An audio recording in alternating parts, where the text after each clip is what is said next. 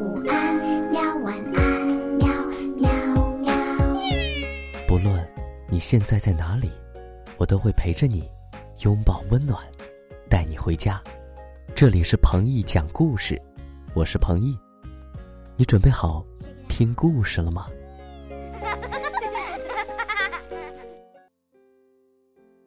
晚上好，各位小听众们，欢迎来到彭毅讲故事，我是你们的好朋友彭毅哥哥。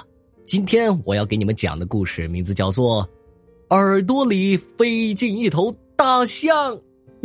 你们没有听错，就是一头大象，它飞进了一只小白兔的耳朵里。怎么样？是不是特别好奇啊？那你就赶紧躺好，嘘，别再出声了。彭毅哥哥要开始讲故事啦！整整一天，小白兔都觉得自己的耳朵怪怪的。只要它抖一抖耳朵，就能听到里面传来一阵微弱的声音。“哎呦！”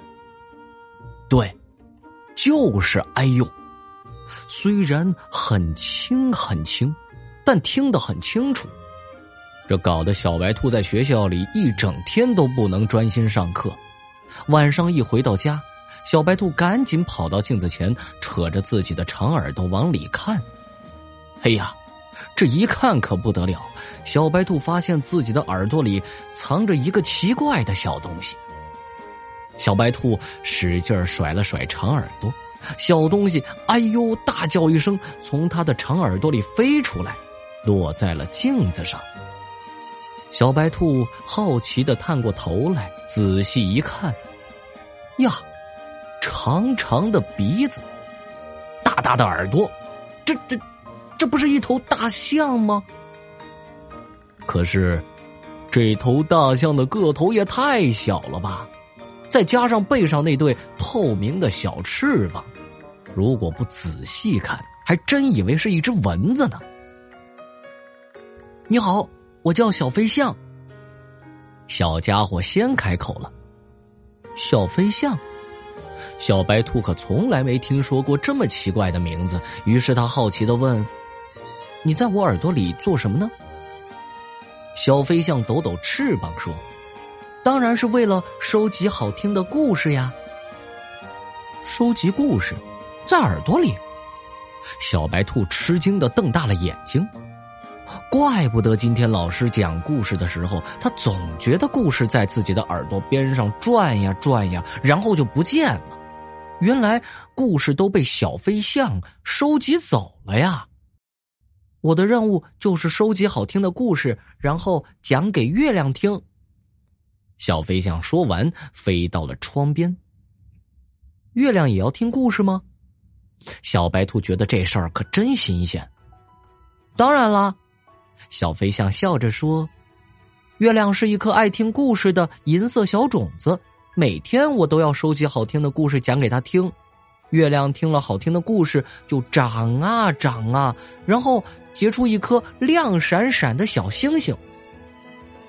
原来，我们每天晚上看到的美丽夜景，都是小飞象辛苦劳作的成果呀。”小白兔觉得小飞象真是太伟大了，可是小飞象却忽然收起了笑容，难过的说：“如果如果没有了好听的故事，月亮就会枯萎，星星也会跟着消失。”听到这儿，小白兔吓了一跳，连忙问道：“那那好听的故事收集好了吗？”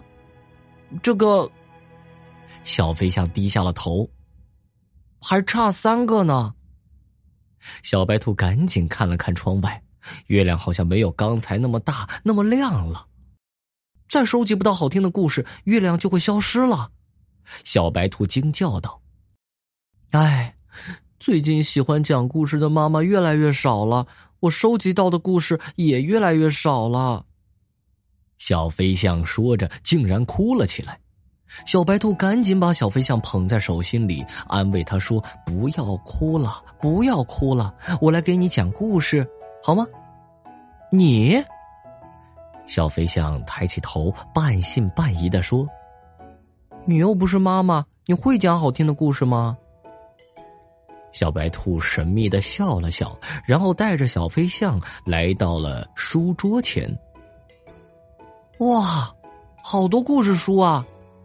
小飞象飞过去，看看这本，瞧瞧那本。飘飘公主打败了小怪兽，想吃掉秋天的风，鱼儿掉下来一只猫，绑架春天的小矮人，连童话都有呢。小白兔翻开书，一口气讲了好几个好听的故事。小飞象赶紧伸出它的长鼻子，把好听的故事都接住，小心翼翼的收藏好。不一会儿，三个好听的故事就收集好了。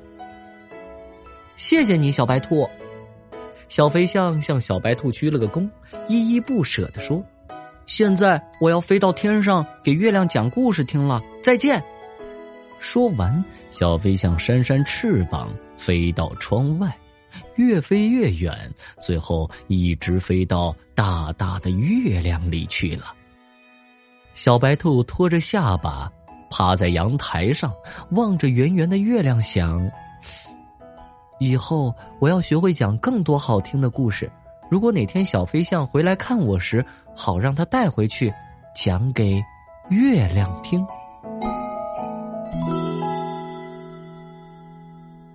好了，宝贝们。今天的故事已经讲完了，可惜啊，这个小飞象没有找到彭毅哥哥，不然的话，他每天都能收到好多好听的故事。不过没关系，彭毅哥哥每天把故事讲给你也是一样的。希望你也像月亮一样，在我的故事声中可以茁壮成长。晚安，宝贝，明天再见。